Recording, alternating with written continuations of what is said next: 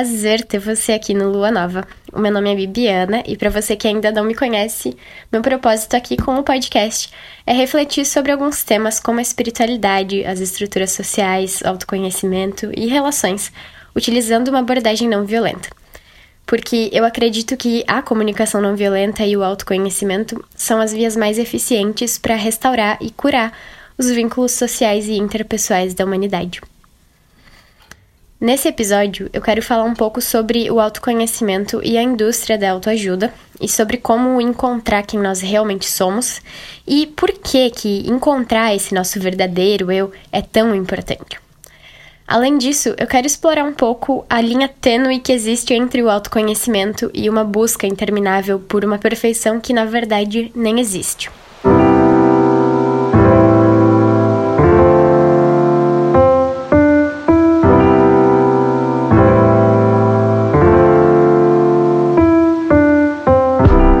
Recentemente, eu dei início a um projeto que eu batizei de Projeto Terra. Não porque eu me acho incrível a ponto de dar meu próprio nome a um projeto, tá? Mas justamente porque o meu nome, ou melhor, esse meu sobrenome Terra, não é meu verdadeiramente. E eu utilizo ele como um escudo, eu acho, para separar a Bibiana que eu realmente sou e que eu sinto que merece essa privacidade, né, e essa proteção, da Bibiana que o mundo enxerga, ou da Bibiana que eu quero ser pro mundo. Esse projeto consiste em fazer afirmações produtivas todos os dias durante três meses e, para além disso, aderir a uma rotina que esteja alinhada com os objetivos da pessoa que o estiver praticando, né? Praticando o projeto. Essas afirmações, aliás, estão todas disponíveis aqui no podcast. E você pode fazer afirmações para autoestima, para melhorar a vida profissional e finanças, ou para trazer mais saúde para os seus relacionamentos. Eu mesma estou fazendo essas afirmações para transformar a minha vida profissional e estou compartilhando mais detalhes sobre isso tudo lá no Clube do Tarô. Mas esse nem é o ponto desse episódio aqui. O que acontece é que, justamente porque eu estou fazendo o projeto, eu tenho pensado muito sobre como a gente precisa constantemente, até que isso se torne um hábito, lembrar que nós somos responsáveis pela nossa vida e pelas nossas escolhas, pelo nosso caminho. Ao mesmo tempo que é muito importante também responsabilizar as pessoas ou as estruturas que estão ou estiveram nos oprimindo. E o problema de toda a indústria da autoajuda, no meu ver, né, dos livros, dos vídeos, dos cursos, workshops, é que, mesmo sem intenção, se cria essa ideia de que tudo é nossa responsabilidade individualmente. E a vida não funciona assim.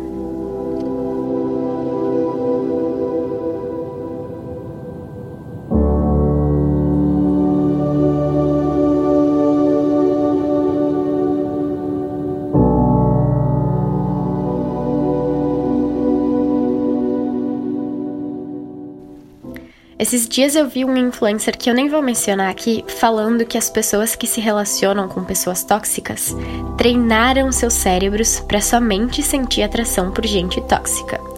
E ao mesmo tempo que eu entendo o que ele quis dizer, eu achei meio irresponsável essa frase.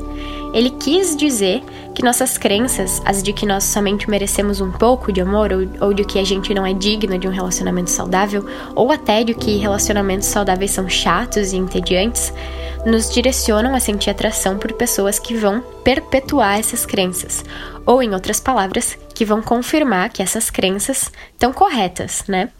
Mas essas crenças elas não são resultado da nossa vontade consciente. E por isso eu acho muito importante dizer que nós não somos culpados por ter crenças negativas ou improdutivas. Nós muitas vezes somos fomos vítimas de relações ou de situações que introduziram essas informações limitantes ao nosso subconsciente. Nossas relações na vida adulta, mais recorrentemente do que não, são um reflexo da relação que a gente viveu dentro de casa durante a infância. E até os comportamentos que a gente tem hoje, muitas vezes são a reprodução inconsciente de comportamentos que nós assistimos em fases anteriores na nossa vida. Portanto, quando um influencer ou um livro te disser que você é responsável pela tua própria vida, inclusive se eu disser isso, Procura filtrar essa informação, porque ser responsável e ser culpado são coisas bem diferentes. Mas é bem fácil esquecer de fazer essa diferenciação e cair num ciclo de culpa e autoflagelação que vai ser totalmente contraproducente. A culpa e a vergonha são dois sentimentos que nós, como seres humanos, precisamos parar de cultivar. A gente pode e deve cultivar a responsabilização, mas responsabilidade é assumir a parcela que nos cabe e empreender as mudanças de comportamento, pensamento e sentimento necessárias para não cometer mais o mesmo erro. Enquanto culpa é simplesmente se flagelar pelos nossos erros e frustrar o nosso próprio futuro, porque a culpa consome o sentimento de que a gente merece viver uma vida melhor. É isso que a culpa faz. Por isso que encontrar a si mesmo é um processo tão intenso. E é por isso que é importante poder contar com ajuda em alguns momentos, especialmente se for possível para você contar com ajuda profissional, de um psicólogo ou mesmo de um profissional de outra área, mas que seja responsável, né, de confiança. Quando a gente começa a exercitar o autoconhecimento, a gente dá de cara com os sentimentos e lembranças que podem ser muito desconfortáveis. E é aí que entra essa necessidade de ter filtro.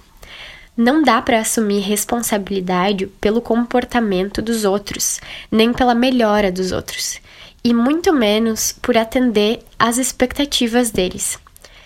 E ao mesmo tempo em que é preciso ter autorrespeito suficiente para reconhecer em que situações nós fomos vítimas, é preciso também entender que não é responsabilidade dos outros, de quem nos fez vítimas, curar as nossas feridas. Isso é o que é nossa responsabilidade. E a cura e o redirecionamento sempre vão estar nas nossas mãos. Quando eu dou essa responsabilidade para outra pessoa, apesar de parecer que eu estou fazendo um dano anterior ser reparado, né? O que eu estou fazendo de verdade é permitir que essa pessoa que me machucou mais uma vez tenha poder para determinar o meu valor, para determinar o meu futuro. Outra parte intensa do processo é reconhecer os nossos próprios erros e assumir responsabilidade por eles. Mas se as nossas metas estiverem apontadas nesse sentido, né, de a gente ser pessoas mais maduras, mais tranquilas, mais responsáveis, é necessário que a gente esteja disposto a evoluir até o nível dessa transformação. E, para deixar esse episódio um pouquinho mais didático, eu resolvi criar duas breves subcategorias para o tema encontrar a si mesmo. A primeira subcategoria sobre a qual eu quero falar hoje é a identificação, e a segunda é como fazer isso, de se encontrar.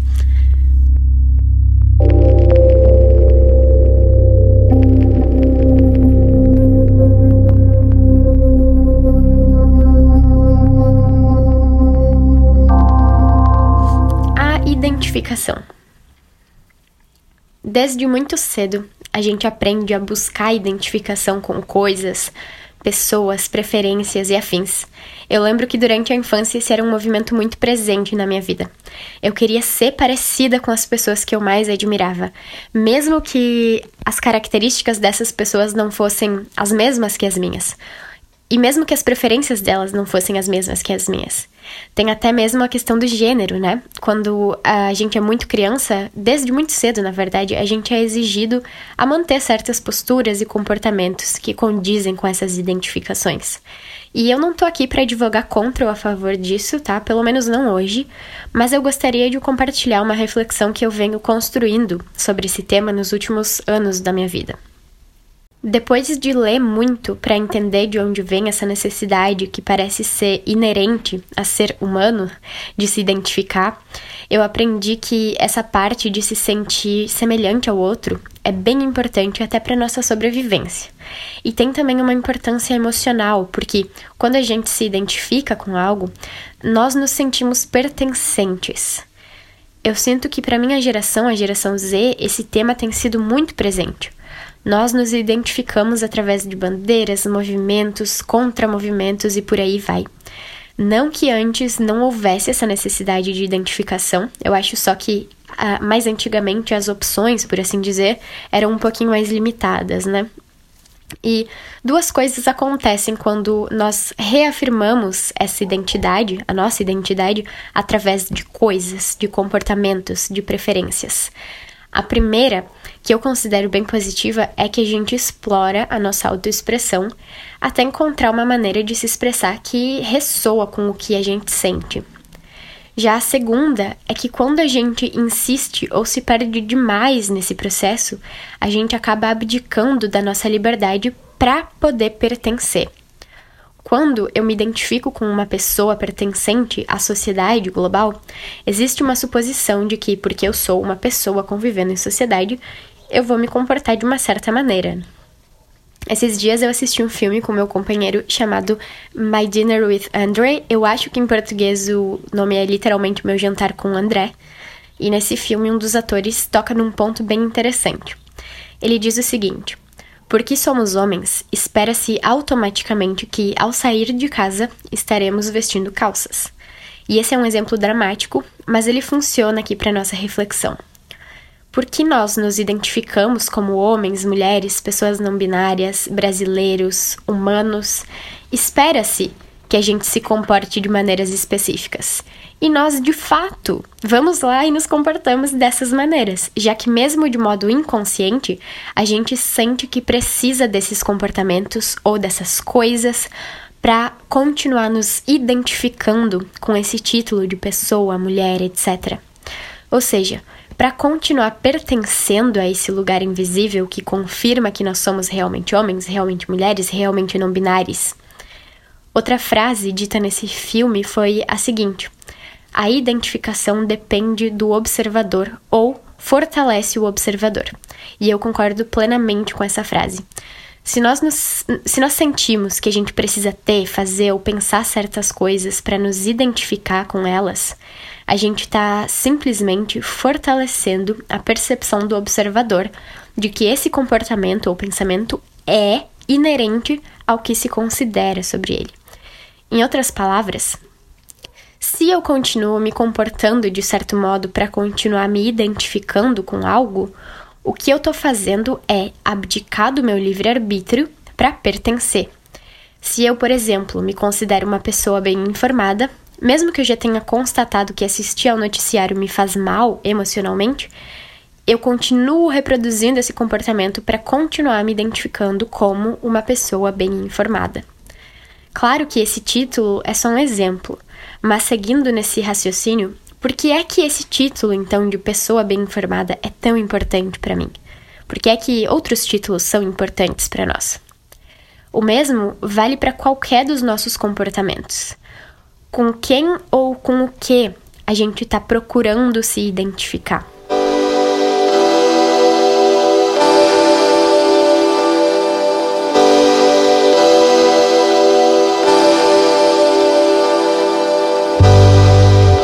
Que nós sentimos que a gente precisa bancar os nossos títulos? Quando a gente prejudica o nosso bem-estar em prol de manter esses rótulos, a gente já não está se identificando com eles, mas sendo reféns deles.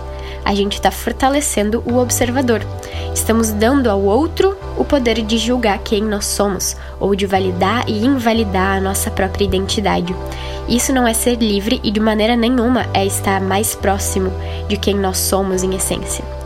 Ninguém além de nós sabe quem nós somos e ninguém além de nós nunca vai saber. Porque encontrar a si mesmo é compreender que nada no universo é constante. Nada além da mudança. Portanto, fixar-se num título, numa identificação, num rótulo, é se tornar rígido à própria natureza é negar nossas necessidades que surgem e passam para sentir que a gente pertence a uma categoria que, mais cedo ou mais tarde, na história da humanidade, vai se tornar obsoleta.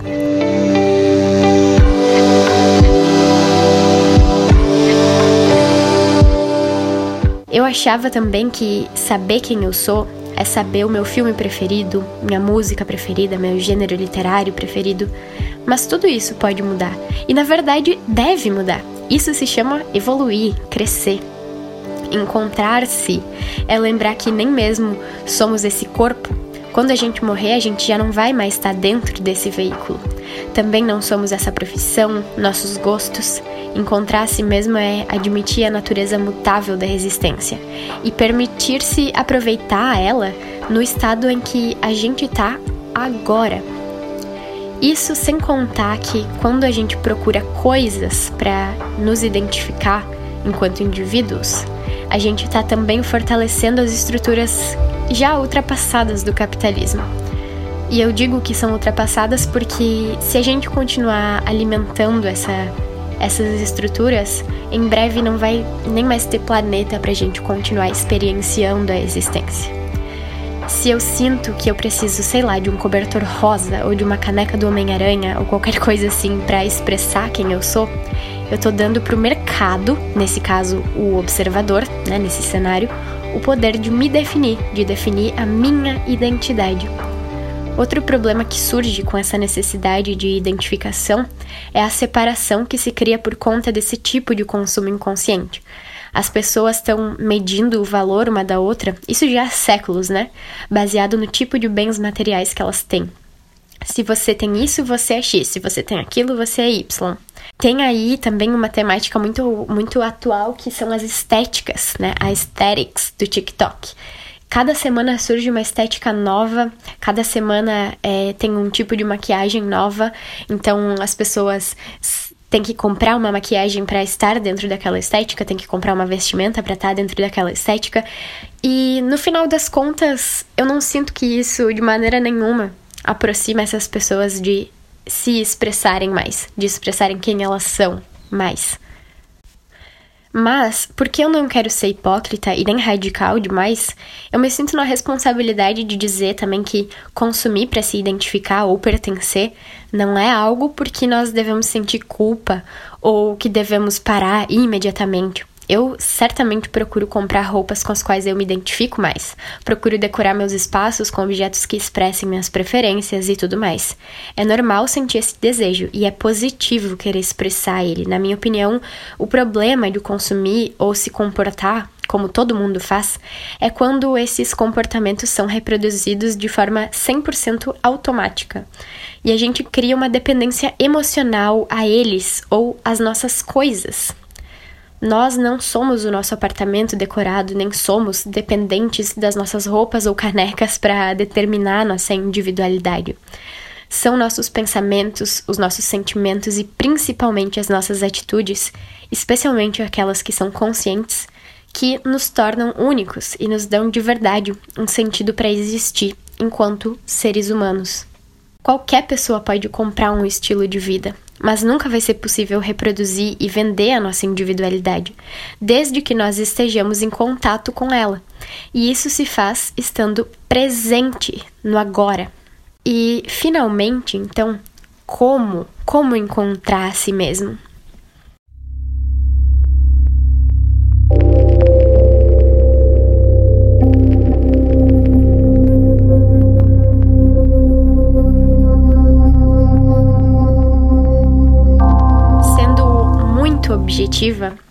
Encontrar a si mesmos ou estar em contato com a nossa essência é simplesmente fazer, sempre que a gente tiver a possibilidade, aquilo que nos faz sentir melhor, aquilo que nos gera mais entusiasmo.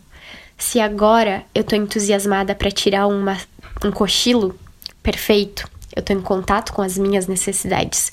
Se agora eu estou entusiasmado para desenhar, eu vou desenhar, se eu não tiver a possibilidade de fazer isso nesse momento, tudo bem, eu não vou fazer, mas eu vou fazer assim que for possível. Estar em contato com quem nós somos é fazer as coisas sem sem se preocupar tanto com que resultados elas estão produzindo. E existem alguns recursos que a gente pode utilizar para isso.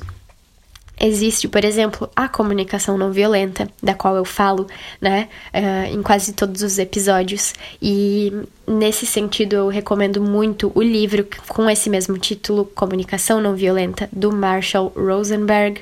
Recomendo muito, é uma leitura muito boa e bem dinâmica também. Existe a linguagem do corpo, assim batizada pela é, Cristina Cairo, que é uma psicóloga formada do Brasil aqui. Ela tem até um instituto é, com esse mesmo nome.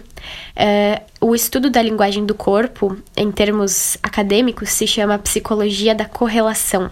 E hum, Esse estudo ele parte do princípio psicológico de que nosso corpo, todas as características físicas do nosso corpo são resultado de comportamentos, da reprodução de comportamentos. É, por exemplo, a pessoa que tem miopia é uma pessoa que se preocupa demais com o futuro. É claro que eu estou explicando de maneira muito simples, né? Mas é também um tema bastante interessante de se explorar, porque o nosso corpo ele serve como um mapa para os comportamentos inconscientes que a gente anda reproduzindo. Então é muito interessante conhecer o nosso corpo e, e conhecer o nosso corpo é, com toda certeza, estar em contato com quem nós somos, né? Outro recurso que eu amo é a astrologia. Eu recebo alguns comentários, às vezes, nos meus vídeos falando: Ah, eu não acredito em astrologia, tem problema eu fazer tal coisa? Eu não acredito em astrologia. E assim, gente, com todo, todo, todo respeito, tá? Eu não quero de maneira nenhuma impor as minhas crenças. Mas não tem no que acreditar quando se fala em astrologia a astrologia ela existe. Você pode, com toda certeza, não utilizar ela para analisar a tua vida, mas ela existe, ela está teorizada. E ela está teorizada há mais de 5 mil anos no planeta Terra. Ela está teorizada, ela foi teorizada por grandes estudiosos de civilizações africanas, no Egito, por exemplo. E nós hoje não damos valor como sociedade, né, para esses conhecimentos, porque aconteceu aquilo que se chama em inglês de whitewashing da história, a, a lavagem branca da história.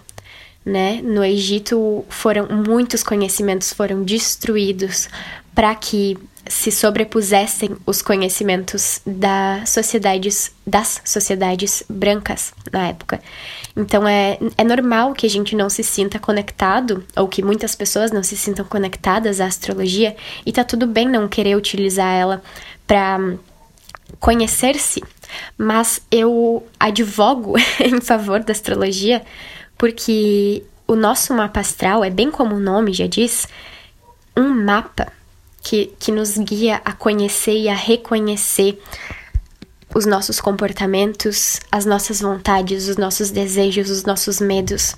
Se você explora o teu mapa astral, você consegue com muita objetividade até conhecer mais de si e entender por que você quer o que você quer, por que você faz o que você faz.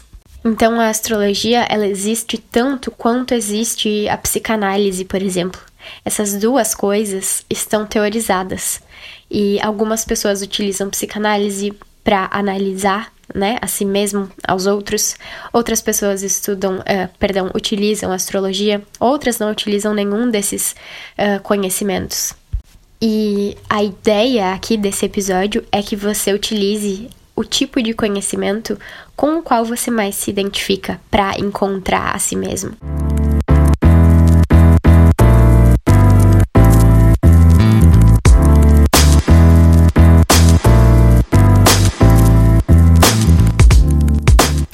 Tem também o tarô, né? Eu trabalho com o tarô. E o tarô, da mesma maneira que a astrologia, ele pode sim ter essa, um, essa abordagem mais mística, né? Algumas pessoas dão ao tarô, à astrologia, esse tom mais místico, mas na verdade o tarô é uma ferramenta muito prática. O tarô simplesmente comunica uh, questões, pensamentos, comportamentos que conscientemente a gente ainda não conseguiu perceber. Então ele comunica através de arquétipos, né, de imagens arquetípicas, é, essas coisas para que a gente tenha mais consciência a respeito delas e possa então promover as mudanças necessárias. Aliás, falando aqui do tarô, eu falei antes uh, sobre o Clube do Tarô, né? Vocês que acompanham aqui Lua Nova e que me acompanham também nas outras redes sociais, se tiverem interesse no tarô, em aprender mais sobre o tarô, em utilizar o tarô como ferramenta de autoconhecimento, convido a participarem do Clube do Tarô, que é um clube onde eu ensino a ler o tarô, tanto para clientes quanto para si mesmo, para se autoconhecer.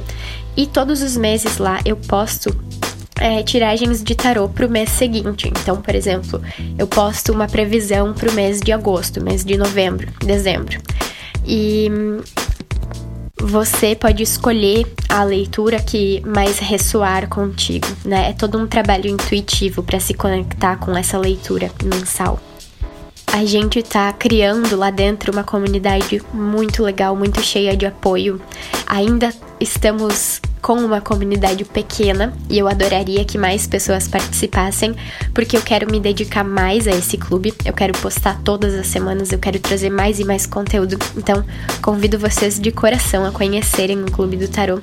Tem o grupo do WhatsApp também, vocês podem acessar o grupo e se tornar membros do grupo do WhatsApp, mesmo sem serem membros é, do Clube do Tarot. Se vocês quiserem conhecer mais, então podem entrar no grupo do WhatsApp e o link para todas essas coisas está na descrição aqui do podcast.